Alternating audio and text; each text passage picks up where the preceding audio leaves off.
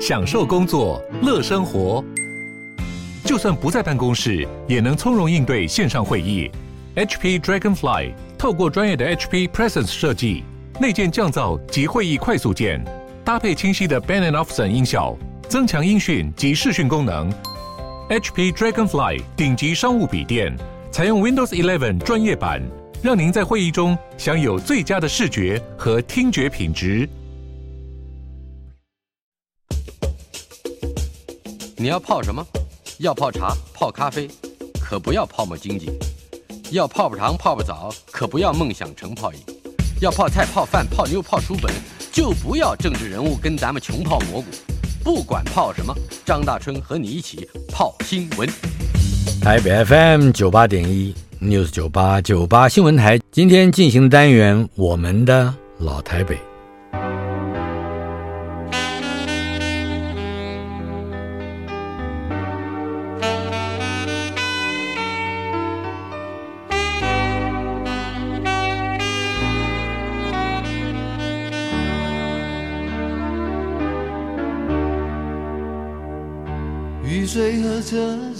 我的老台北没有一个固定的空间坐标，它在我们始终无法全然忘掉的往事里。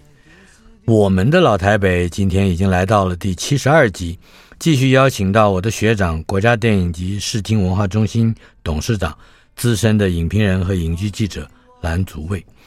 呃，祖蔚已经大略上跟我们谈了他前半生呢，一直到结婚。哎，你在看电影的时候。追到一个女朋友，一年之后就结婚了，是，呃，一直到今天，新康利哈，嗯，呃，在回想前一个礼拜跟你做的采访里面，嗯，有一段生命啊，是你初中毕业到你念大学，也就是建国中学和中兴大学外文系，是，这这差不多有个七年的时间，啊，这一般在我们的这个生活里面。也就是我们求知和或者是奠定一个一生要使用的这个呃知识基础是最坚固的时候。谈谈这七年里面，对你而言，对日后的工作，无论是采访、著作，或者是涉入其他电影事务，有比较重要的影响吗？其实这些跟我的社团人生比较有关系。嗯，我在建中的时期，念最多的其实是闲书跟杂书啊。那记得在高三上的时候，当选了班联会的主席。嗯、是，我还记得我在实践堂，嗯，小南门旁边的实践堂的礼堂，放映过校庆的电影，放的是《屋顶上的提琴手》。哦，是你主持，你选片，我选片。嗯、那时候我是班联会主席嘛，所以在校庆那天，我们在那儿办了一次电影放映会，这是我主动办电影的机缘开始。嗯，那。那半年的班联会主席是非常忙碌的事情，就是忙前忙后。其实，在高三应该大家拼命在读书准备联考的时候，我却全心全意在做。那时候先是做建中青年的主编，然后再做班联会的主席，整整有一年的时间，其实没专心念过书。嗯啊，可想而知，这在忙社团的事情嘛。所以最后几个月恶补，大概也就是瞎瞎混混到了中兴大学。中兴大学之后，其实。也在大二升大三的那一年做了，也是当选了，也是班联会主席。嗯，也是办了活动。那时候我们做大概做了一件事情，在中心大学的惠蓀堂，嗯，每两个礼拜就举行电影场电影放映会。为什么？嗯，因为只有那个时候用卖电影的门票收入作为活动中心的费用。还记得多少钱吗？一张票？十块钱。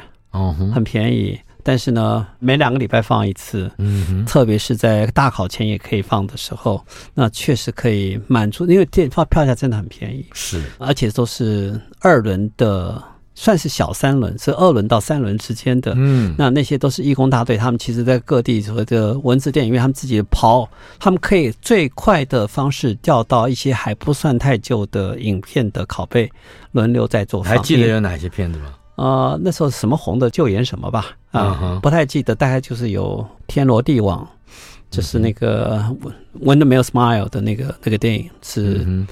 呃，史蒂夫麦昆跟费唐纳维主演的电影，uh. 也还有，大概那时候刚刚下片的片子，我过一两个礼拜，我们大概就可以在戏院里来放映，oh. 所以还所以这还算是新片，是就是蛮蛮新的，所以收入很多，所以我有这钱，我就可以去办很多活动。那负责帮我放电影的叫小胖黄奇安，是化学系的同学，他也后来就是其实就在这方面就是渊源很深，就成为非常，他也跟化学无缘了，就开始进入到这个社会的一个脉络底下。啊，那这些我后来想起来。我竟然就会在那么早的时光底下，其实悄悄跟电影之间结了一些缘。是，我还记得那时候我写的第一篇的电影文章，其实是来自于两部电影，一部电影叫做《梦幻骑士》（Man of La Mancha），Peter O'Toole 跟那个苏菲亚·罗兰演的。哦，那部电影里面有一首歌曲叫做《Impossible Dream》，是《Dream of the Impossible Dream》。好，然后。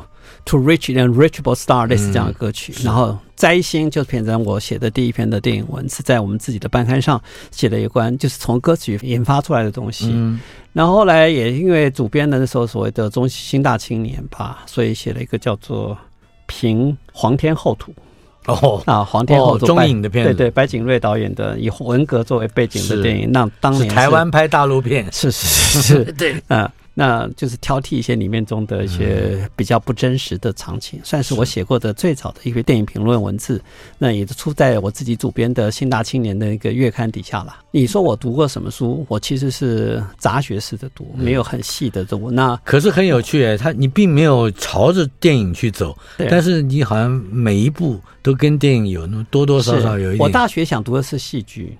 戏剧是莎士比亚的那时候的脉络，或者是当时，即使后来的现代剧场，包括伊普森啊、哈罗宾特这些东西，我都在那个层其实是涉猎最深、用情也最深的。因为觉得舞台或者是剧场对我来讲是比较娴熟的事情，但是电影也是对我来讲也是同样戏曲展示的一个表现，所以也是在那段。四年的大学岁月底下，志文的新潮文库、志文出版社出版的每一本电影书，嗯、其实我大概都是最早的读者。认识电影，对，认识那些，对，然后也开始学会所谓作者论，是，然后把高达克楚夫的摄影机的钢笔论的概念也变成为自己可以理解或者重复的数据，大概也在那个环境底下，其实跟台北的电影气候有一些遥遥的呼应情况。虽然我位在中部。是，但是闲暇时间，因为家里状况还可以，所以我也是台中只要演的电影，大家有空都会去看它。嗯，所以每次回来也可以只见我跟同学在逐一分享这些电影的评论、这些细节讲解给他们听。那也因为这些学习吧，所以在那个成长环境底下，我经常谈到的事情都是跟电影相关。其实对我来讲，在文学史上所修到的一些名诗名句，对我来讲是潜移默化的吸收。我能够记得呢，也不过十首诗而已。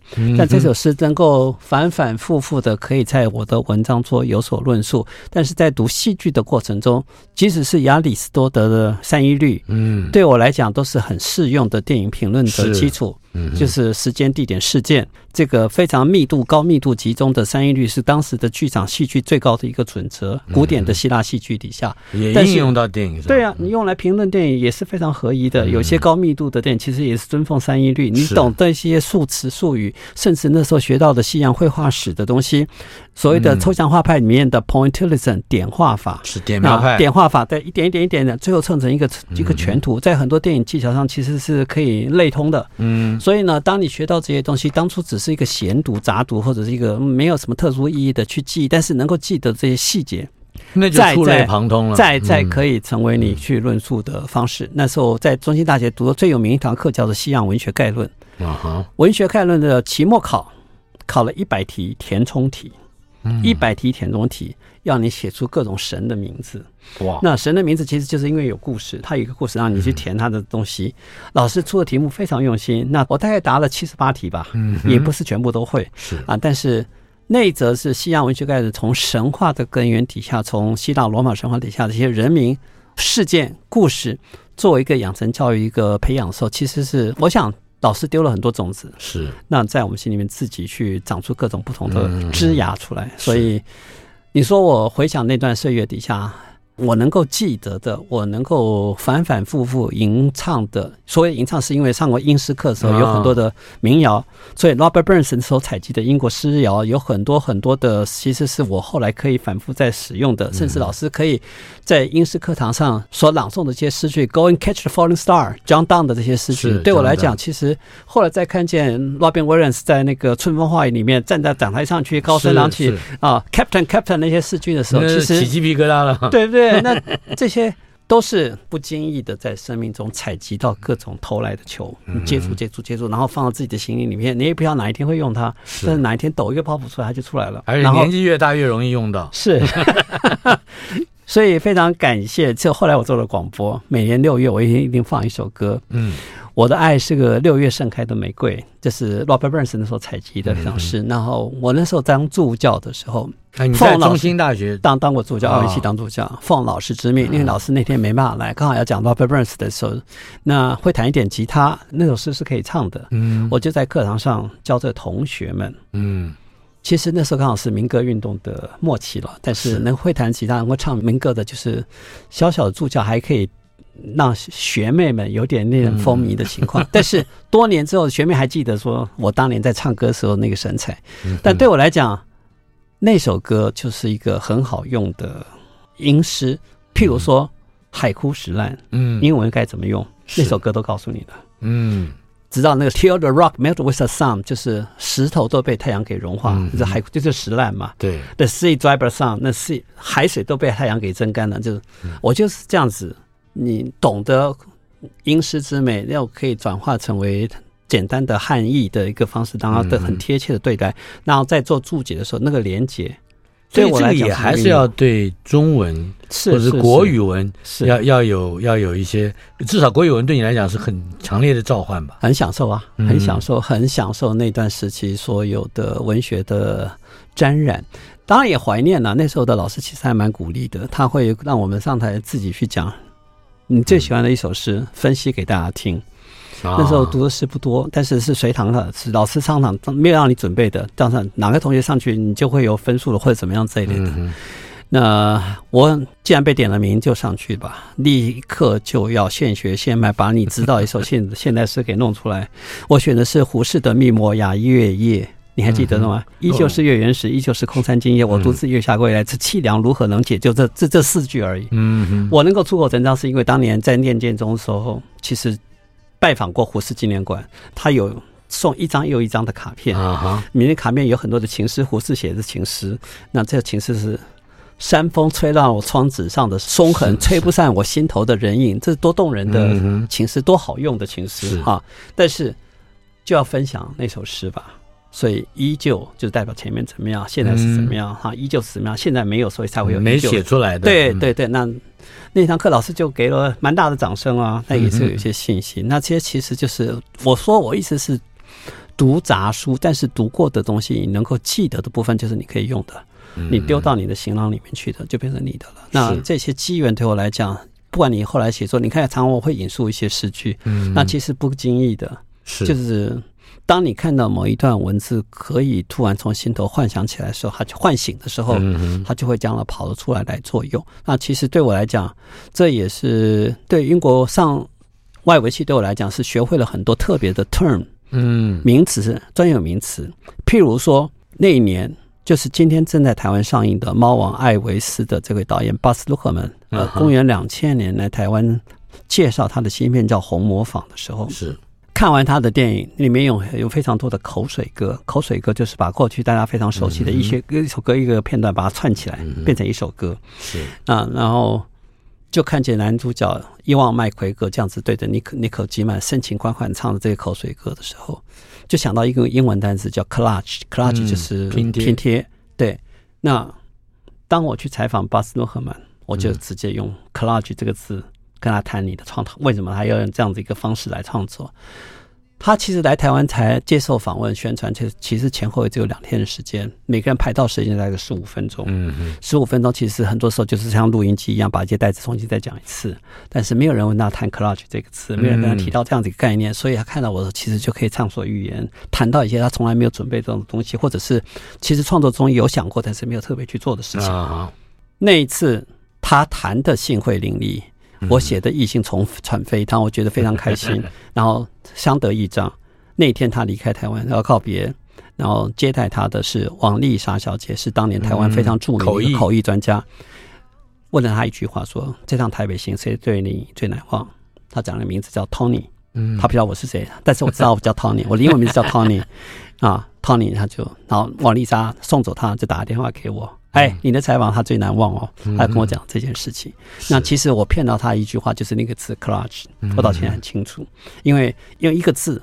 来点出他创作的精髓，创作的一个概念，所以他会后来会非常得意洋洋的跟我讲说，后现代主义其实就是拼贴主义，天下也没有新鲜的事情，都是大家过去时候旧的事情重新把它重新组合拼贴起来。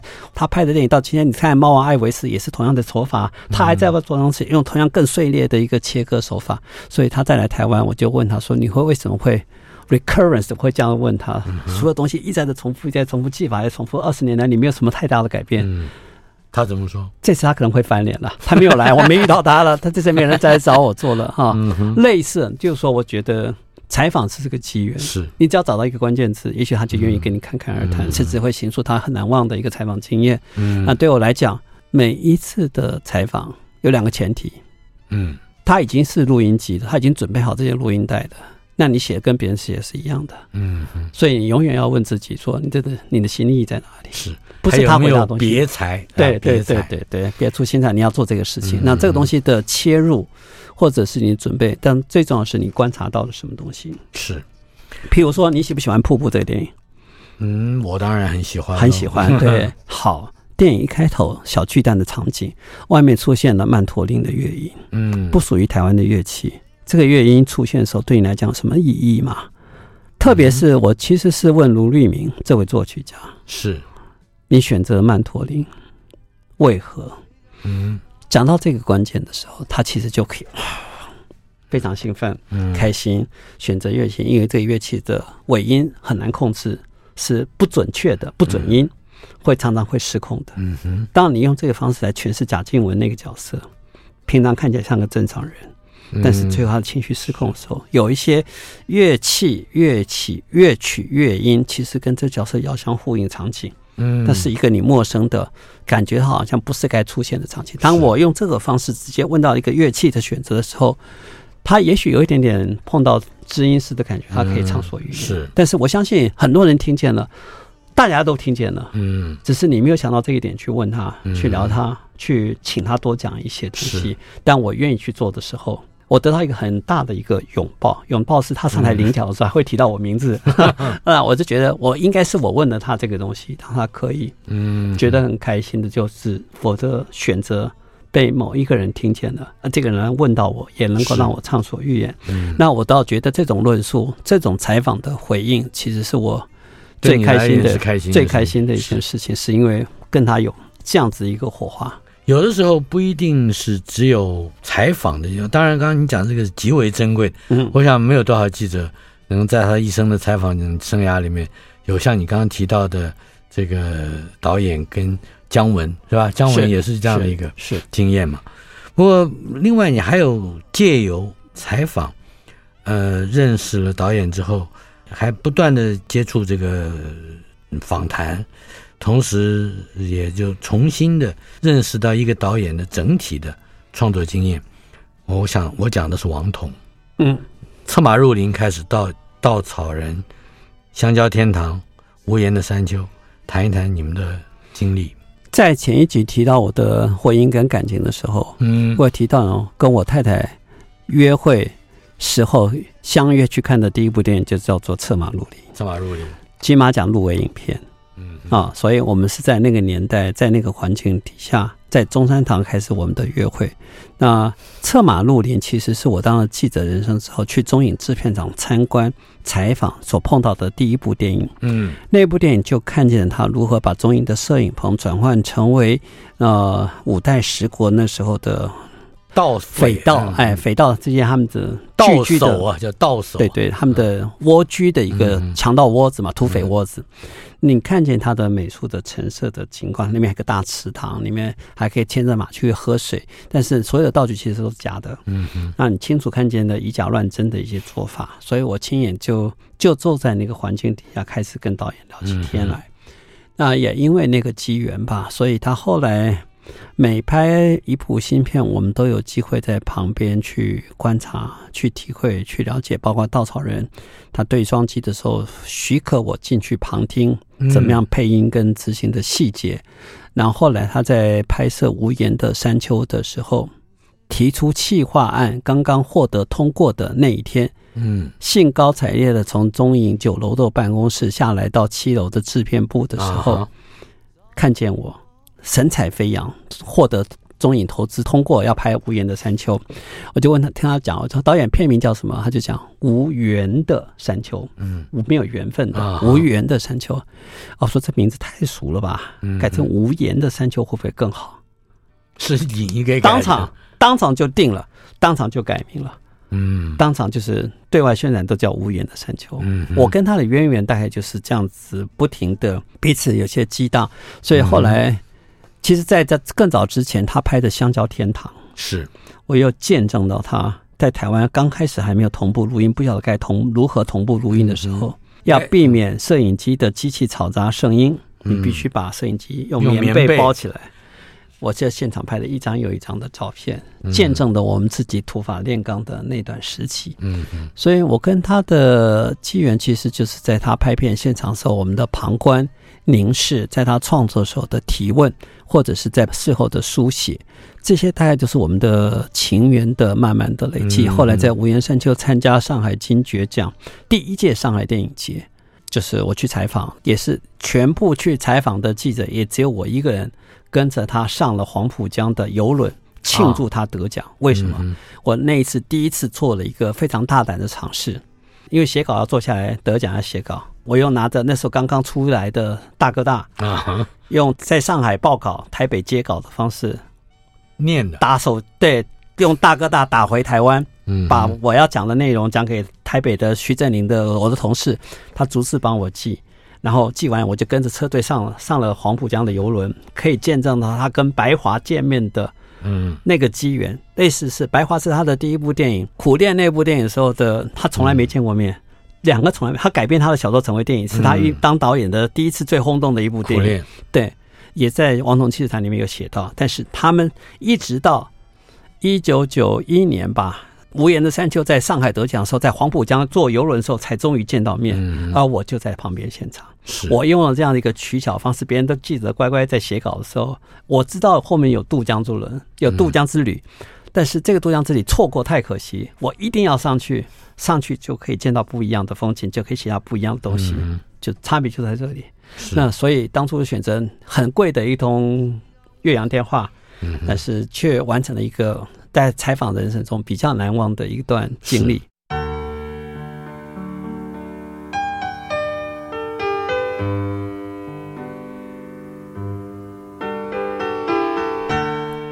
今天进行的单元《我们的老台北》，访问的是我的学长蓝祖蔚，他是国家电影及视听文化中心的董事长，也是资深的影评人和影剧记者，还不止如此。呃，一九九六年以后，你根本就进入了电影的产业。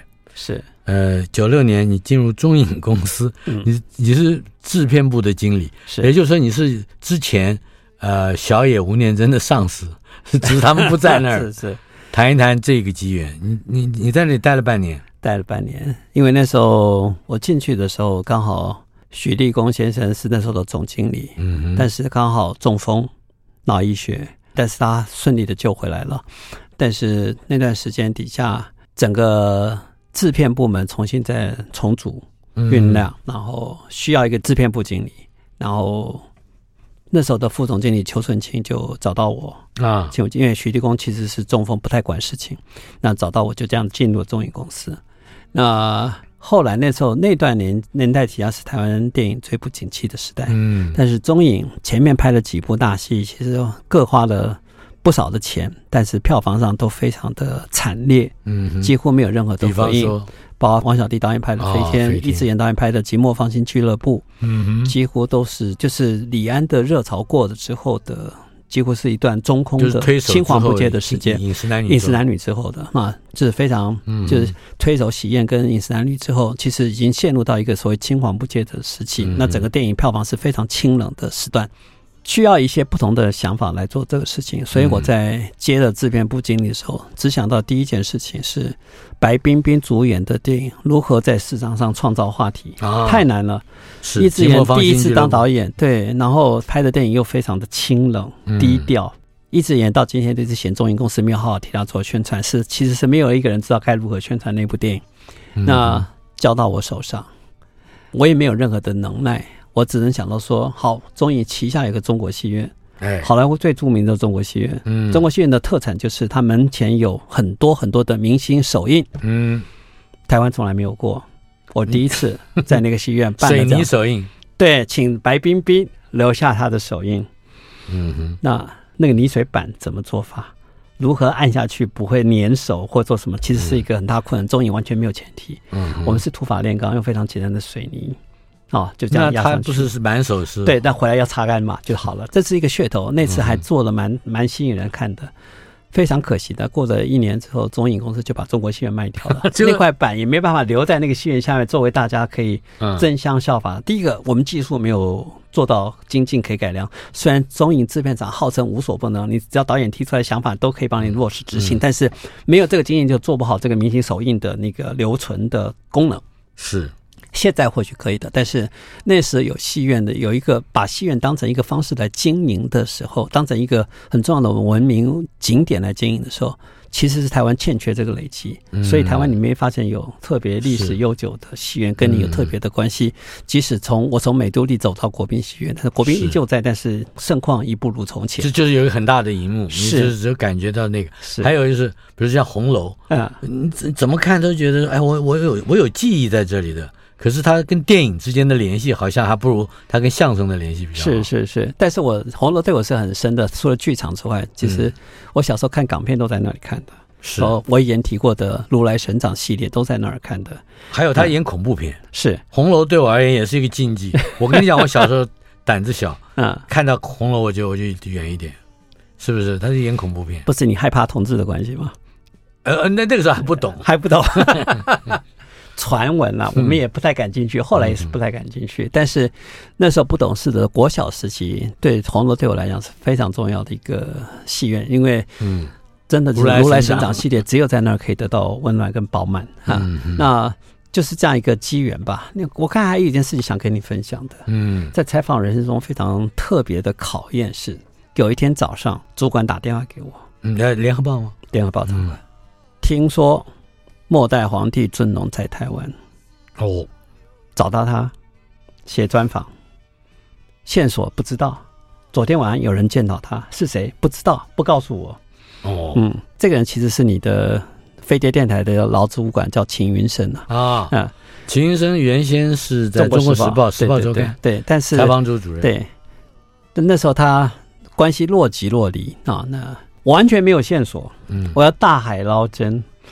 谁会见到尊龙？谁会见到什么情形？好，反正就是折腾了大概四五个小时，辗转问到了他即将在台印事变室去观看《悲情城市》。哦，《悲情城市》。他想看看侯孝贤的功力是什么东西。嗯。陪伴他的叫陈建勋卷毛啊，卷毛啊，所以那是一个很突兀的，就是间接那我知道的讯息，他已经在里面了。嗯哼。你人那时候在哪里？我在外面，我在就在我们家西门町的家里。哦，对对对，我就就在刚，我就杀过去，嗯，然后把摄影记者带到门口，嗯，我跟他讲，我们只有一瞬的时间，他看完视频就会出来，嗯，就会走，那那个采访他会删，嗯哼，怎么样让他停下来，愿意跟我讲话？嗯哼，我只有讲一句话，嗯哼，吴先生，你愿意接受我采访吗？叫尊龙，我叫他吴先生，嗯哼，因为他本名叫吴国良，是。我用这个方式想跟他套亲近一点，我知道你一点点的底细。他终于回了我话啊！我不姓吴。哦，嗯，否认了，否认。但至少他知道我在讲什么东西。嗯哼，大家都知道他本名叫吴国良。就在聊天的时候，摄影记者已经按了快门。嗯，我们就拍到他就这样子一个场景。那没有没有接受采访，就是这样子而已。就是要开始啊？你觉得《背景城市》怎么样？好看啊？就这样就就走了。我没有实质的内容，但是我只有拍到他在台北，嗯，然后他旁敲侧击，我只能问到的讯息，大概拼出他前一天晚上跟谁见面的场景。嗯哼，我的长官得到这个线报，不告诉我线报的源头，嗯哼，是在考我吗？在折磨我吗？或者是觉得怎么样？训练你吗？对的，不管怎么样，那其实我已经跑了好几年了，这是一个非常大的一个挑战。但是侥幸不辱使命的时候，也只因为这句话。算是一个比较特别的，我可以因为他回答，就是他从年就是在孤儿院长大的他，其实对姓吴这个事情，也许他很在意。身份证上也许写的是出生纸上也许写的是叫吴国良，但是对吴家其实对他没有任何的照顾情谊，他全是靠自己实力奋斗出来。光这些，我就可以把他的出生背景重新再写一篇文章了吧。嗯，就是有一个有故事的人，透过他简短针对他身世的回应，嗯，算是一个当下的没有回应，对对 对。对，但但是就是这样一个情谊吧，情情缘吧。对我来讲，是 我万幸我能够找到他，已经是在台北大海捞针找人，而且知道他在市边是多不可思议的情缘。当然就是采采访到那台印老板娘，其实跟我是很熟的，他比了一个手势。在楼上。对对对，就是就是这样子，是。啊，类似这样。呃，你还替张艾嘉指导的《今天不回家》规划了进军香港的海外宣传，是这这个里面还牵涉到了歌手陈升，陈升那个时候也也是很大牌的了。对，那次到香港去，其实是因为张艾嘉当导演嘛。嗯，那时候其实他。其实，在两地了，那然后中影那时候对这部电影是很看好的，嗯，希望他能够在台湾创造好的票房，也希望他能够进军香港。台湾已经那时候有一段时间没有电影可以到香港去放映，是。那香港片商也愿意，既然他们愿意做发行，愿意排映这个电影，因为透过张艾嘉的关系，是因为你还有杜德伟，那也是香港人熟悉的港星，嗯，所以用这种方式进去香港做放映，所以就拉着陈升的乐团。顺便在那儿做一场跟香港媒体的见面会，见面会，嗯，那就是用表演的方式认识这部影片，这部影片的导演跟演员，跟大家媒体见面。可是那天第二天见报的新闻只有一句话，就是陈升爆粗口。喝着喝着，唱着唱着，就在里面，嗯，讲了一句讲了一句《三字经》的东西之类的。他们只只写这个，完全没有提今天不回家的事情。糟糕啊！所以没有，就是就是一个没有扑隆响的一个石头掉到水里面去。所以电影大概也只有演了一个礼拜，票房也不好。嗯，在台北票房也不好。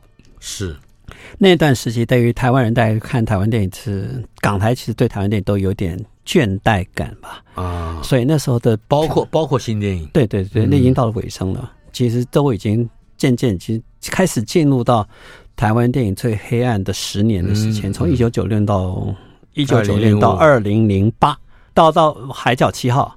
在《海角七号》才真正的弹跳起来，所以练习曲还不算弹跳起来。练习曲那时候大概全台湾就一千万票房，就已经是大家拍手额手称庆的事情。中间只有一部片子例外，叫做《双瞳》。双瞳是因为他哥伦比亚的资金进来，用了好莱坞资金，所以那时候拍了还不错的票房。但是除此之外，没有一部电影大概可以破千万的，嗯，能够接近八百万都已经是卖座强片了。所以一百万这边还是一部恐怖片，是恐怖片，嗯、是结是陈国富导编导，然后结合了香港的演员，还有好莱坞的演员，嗯，算是一个大型的跨国的合作的一个电影，然后恐怖惊悚议题也还蛮引起讨论的，嗯，嗯，引进了很多技术。那个时候的电影的副导演叫做魏德胜，所以你可以理解他其实在那次迪亚学到了很多跟。国际接轨的一些技法，嗯、所以后来有信心去拍他的《海角七号》或《赛德克巴莱》，其实渊源都已经来自于那部电影的现场见闻。啊，他前面跟着杨德昌，后来再跟着陈国富，在做这些事情的时候，累积了相当多的一些经验。是，所以在《海角七号》二零零八这样崛起，竟然一部台湾电影可以创造五亿票房的时候，重新唤回了大家对台湾电影的热情跟关切。嗯、啊，那年我刚好是台北电影节的评审，嗯，评审团主席。是我用了一个小小的技法，是因为那时候的国际评审大概三个人，台湾评审是五个人，在五六个六个跟三个之间的一个比例啊，单数嘛。那外国的评审都认为说，你们台北电影节前年给的是蔡明亮的《黑眼睛》。是这么艺术风格的电影。如果你们今年要投商业电影类型的，好像是跟你的传统不太一致。但是我们台湾的评审里面，包括刘若英啊，包括石俊啊，包括陈怀恩啊，这些人，其实我们都说服大家有一次，就这个类型电影其实是可以台湾的电影一个机会，嗯，一个尝试。所以我事先在透过看完片之后的一些闲谈，了解大家的一个取向之后。大概把这些势力稍微整合一下，在投票的时候就最后过关了。是来自香港的，来自奥地利的，他们各自有不同的支持的艺术电影的类型。但是因为我们票数蛮集中的，他们票数是分散的，所以可以产生最后这个结果，让《海角七号》可以顺利的嗯夺得大奖。但是那时候我的票房预估顶多也只是两千五百万而已。结果没想到二十倍，对，完全没有想到。而且那时候非常好玩的，那年夏天，嗯，我们每天非常兴奋的一件事情是看前一天的票房。嗯，每天都在增加，每天都在增加，那些数字就像是那个拉霸游戏一样，那叫大量喷出。对，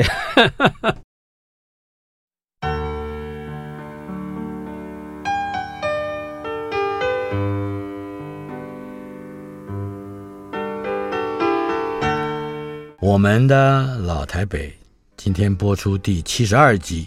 邀请到的是国家电影及视听文化中心董事长蓝祖蔚。今年夏天，祖蔚陪我们会很多次啊。除了这个前一集跟这一集的老台北，我们还介绍了嗯朱延平导演的书啊，那你做的采访。七日谈，我们还要设计一个单元，请你好好的我们介绍一下你的藏经阁，那就是从国家的电影图书馆、电影资料馆。到国家电影视听文化中心，嗯、呃，我们都希望能够有更多的报道。而且我发觉啊，今天我才特别想到，你的语速很快，所以你提供的讯息是爆量的，也是大量喷出的。我要讲慢一点吗？不不不不，哎，在推动蔡明亮和林正盛先后开拍《河流》《美丽在唱歌》这一段时间，也你还是在做中影，对不对？那一年，我就在中影只待了半年。嗯哼，进去是很想替电影做一些事情，包括那刚才提到的，不管是那个《寂寞芳心俱乐部》，今天不回家，今天不回家，那是已经拍完的电影，嗯、找到合适的方式让大家可以看见。是，然后我也在高雄办了一个艺术电影院。哦，嗯，在那个时候非常冷静的放环境底下，希望在已经消失的高雄光复戏院。因为这是中影的戏院，我们办了艺术电影院。嗯哼，然后呢，投资拍摄了两部电影，一个是蔡明亮的《河流》，另外一部是《美丽在唱歌》，是林正顺导演的。是。那《河流》是因为蔡明亮上一部在威尼斯得了奖，金狮奖，非常重要的肯定。而且他的前一部作品《青少年哪吒》，我陪着他，其实是参加了那一年的东京影展。啊，那年的评审叫做张国荣。嗯，今天九月十二号。张国荣的生日啊，可以这样子连接起来。我刚才想到这个日期的时候连接，嗯，张国荣在那一天是东京影展的评审，因为蔡明亮去参展，他还特别请蔡明亮吃了一次饭，嗯，以评审的身份告诉他，电影拍的节奏要快一点，会可以更加的创造一个将来一个利基。嗯，显然蔡明亮没有听他的，越拍越慢，越拍越慢，越拍越慢，但是走出他自己的风格。嗯，那作为一个商业电影的。大红星，他其实做评审的时候，以评审之本，他当然相当程度支持了蔡明亮的作品。是那年他得到的是好像是铜樱花奖、铜奖，嗯，第三名，第三奖，嗯。但那一天蔡明亮其实非常的激动，嗯、然后得到奖的时候看见我，其实就抱着我哭了。哦，就那些泪水都淋淋湿了我的肩膀。但是东京影展的主办单位非常生气，认为我讲了什么话刺激到他。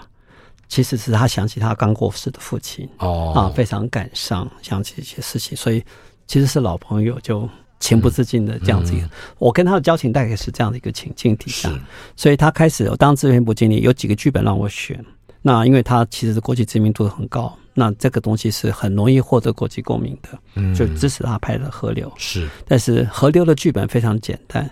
那有聊天的那个，对对对对，父子有哈父子感情的那一段，然后剧本是边拍边修，一直到有一天，他非常兴奋告诉我说，他终于要拍到父子乱伦的那场戏。啊。那作为一个制片部经理，我我听见一个创作者就是一直在拍摄过程中成长、成长、成长，扭曲，或者是找到他自己最好是的一个河流的出口的时候，你只能替他鼓掌喝彩，但里面所有的禁忌。我也觉得，就是他要走的一些路数了哈，那他自己去，嗯、因为那个时候就在心，这个你应该在心理上也会有一些压力吧？有，但是我都觉得他会找到他的出口。那我也觉得他肯定是将来一个很重要的议题，嗯，因为在昏暗的空间底下的父子相遇，那会有这样子一个机缘，也是一个同志电影底下蛮大胆而挑逗的一个情节方式。比较重要的是，因为他那时候找到的是在昆明街老旧的三温暖的空间，是他还很得意的带我去参观了他找到的一些场景。就是在你家附近啊？呃，对，不远，几百公尺而已那个距离。但是类似这样，我见证到一个创作者的一直在成长，嗯，一直在成长。因为原来剧本是没有这些情节的，所以顺着拍片，他自己越拍越长。其实是没有剧本也是对的，因为照着剧本，可能也只是个工匠而已。嗯、那你随着情绪或随着一个演员之间的互动而找到一个新的出口，我见证到一个导演创作的一个成长。嗯，那美丽在唱歌就是林正盛导演，因为他他的《春花梦露》就在我一开始去带着他进入中影公司，带他去参加东京影展，他也得了奖。对对对，很受欢迎的肯定，所以他持续回来可以拍新片。但是他拍新片过程，他就找到坚持用他原来的合作的影星，再加上刘若英一起的演出，也是那时候的女同志议题。嗯，没有刻意要做这样一个选择，只是因为有国际知名度的导演，我也希望他能够促成他们继续拍新片。就是这样一个前提就做，但是那时候中影公司其实因为在赔累很重，而且那时候拍电影是拍一部赔一部。嗯，老板邱顺清老板其实是对于拍电影已经没有什么信心。是，那那时候 Cable 刚好崛起。嗯啊，其实热热闹闹的，非常需要这些所谓的软体节目啦、规划东西。中影公司那时候的上上下下接获一个指令，请各个单位开始筹备各种不同的电视节目，提供的一些其实都是非常不入流的，什么英语教学啦，什么导游人生啦，什么那些东西。但对我来讲，其实，在那之前，我花了两年时间进入 Cable。我在有台湾有线电视刚刚崛起的时候就离开报纸了，我进入了 TVBS，也进入到超市，这时候刚刚崛起的呃所谓的有线电视制作公司，然后了解到那时候的台湾。要用有线电视达到无线电视的革命的企图，有很多的以前三台不敢做的，我们今天都要去做的那些很热情的澎湃，但是也知道它的局限，因为比如说他就不用做摄影棚，摄影棚太花钱，然后他就用这么楼高的空间就可以来做一个电视节目，只要电视架子你就可以讲做的事情。我还记得那时候我做的娱乐新闻，跟李涛的二一零零是绑在一起的啊哈。我们只有一个小小的，比这个录音室大概大两倍的空间而已。嗯哼，我先做我的娱乐新闻，做完以后转过头来就是李涛的二一零零。摄影机只要转身，就是你，就是另外一个另外一个棚，就是另外一个景，然后就这样开始进行的。而且那时候是在那之前的真相电视台，周全的真相电视台是用跑带的方式送带子到各个系统台，请上去播放。但是就是像跑偏的人一样，对对对，但但做新闻台或者那时候不可以这样做的，是。你要做新闻的时候，所以邱福生那时候做的一个事情就是 TVBS 的 S 是什么？嗯，Satellite 是卫星电视，卫星电视，TVB 是香港的无线电视，所以 TVBS 是 Satellite 的意思。嗯，但是杜可风就发现呢，这是 bullshit。他笑称了啊，TV bullshit，嗯，TV bullshit，但是那就是那个年代很多人看待有线电视的不同的态度。哇，但是这是一个新的时代。对，satellite 的那个概念出来，就是让你有了一个可以直接当下新闻，才有慢慢发展成为所谓二十四小时新闻网的一个概念出来。有线电视才可以在那个时代底下把无线电视。所以你离开中影，也就是在中中影担任制片部经理的半年之后。正好就碰上了这个新的电视，不是，不是之前我就已经做了两年了。哦，然后但是因为有些事情就进入到中影做这个事情。那中影不拍电影要做电视，我干嘛就是混在里面？嗯、我在电视台可以混到更好的工作，我就转到的那是东森电视，嗯、啊，就转去在做新闻的东西。那是我一直做的东西。那一直到九八年才又回到进入到自由时报，回到纸媒。嗯，所以那段人生里面的电影、电视。或者一九九六年，我开始进入到广播，嗯，大概都是这些生命的机缘，让我电影、电视、广播都有了一些非常清楚的实战的翻滚的经历。所以在二零二零年的时候，才会找到我去接影视厅中心。影视厅代表是电影、电视跟广播，厅厅是代表广播。嗯、那这三个产业刚好我都有涉猎，所以在那不止涉猎啊，没有最混乱的那段时光。二零零四年你还获得了广播金钟奖，是，是是流行音乐节目的主持人。是吧？但那段时光，所以你的语速是这样建立起来的。我做广播其实只有一个秘密了。嗯，当我在那时候讲电影的时候，我眼睛其实是闭的。嗯，我就不管怎么样，就把我看到的电影就这样子如数家人式的一些分享。嗯，你头晃的越重，眼睛闭得越深，可以讲得越自然的时候，嗯，我相信在收音机前的朋友。就听到好像我在跟你嗯，讲故事。锦心绣口，对对对，就没有，就不是锦心绣，就是一个无私的分享的感觉。嗯。因为我记得那时候进广播的第一天开的记者会，要求五个主持人每个人去分享你怎么做广播。我记得我那天的回答是：就想象我在跟你讲电话，嗯。你是我的情人，你会用什么样方式跟你情人讲电话？你也看不见对方，就像广播式的时间底下，你通常是一个人对着麦克风讲你自己的心情，嗯不像今天你有来宾。我那时候节目是没有来宾的，就是一个主持人自己放音乐讲东西。是我习惯的模式也是这样子，所以呢，我就可以讲好开始，就闭着眼睛讲。我越讲的兴头大呢，我就可以越像你在现场一样的感觉。我带你到现场去，带你回到电影的实况，带你进入到这个电影让我感动的那些细节。我完全能够理解，你一定是带着一个睡着了的女生，在告诉她说：“你可以醒过来了，我即将要在明年今天娶你。睡美人起身的时候，我要同样给了一个吻，她才会起身吧。”访问的是蓝祖蔚，我的学长，呃，访问他是访问不完的，我们很快的还会再有机会访问他来谈国家电影及视听文化中心这一个单位。谢谢主位。谢谢，谢谢。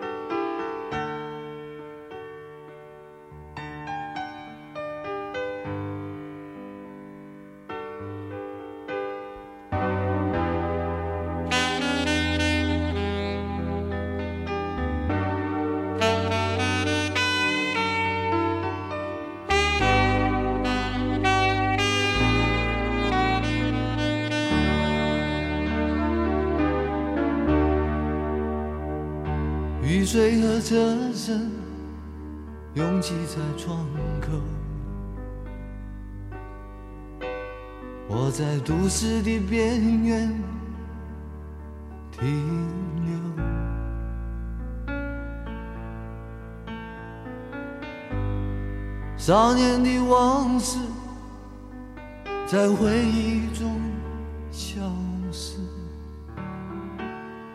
三十岁。我的职业是自由，勤劳的人啊，无聊的人啊，还有陌生的我，街头游走，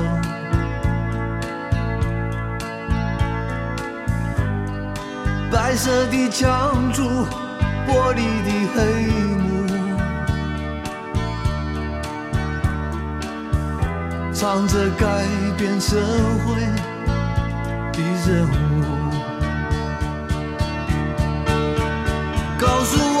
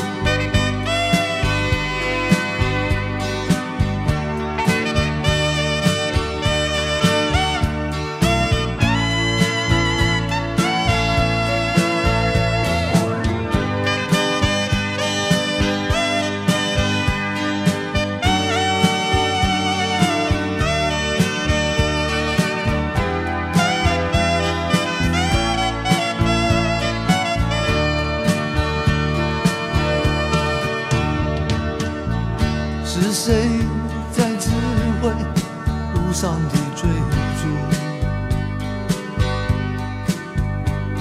有谁来裁判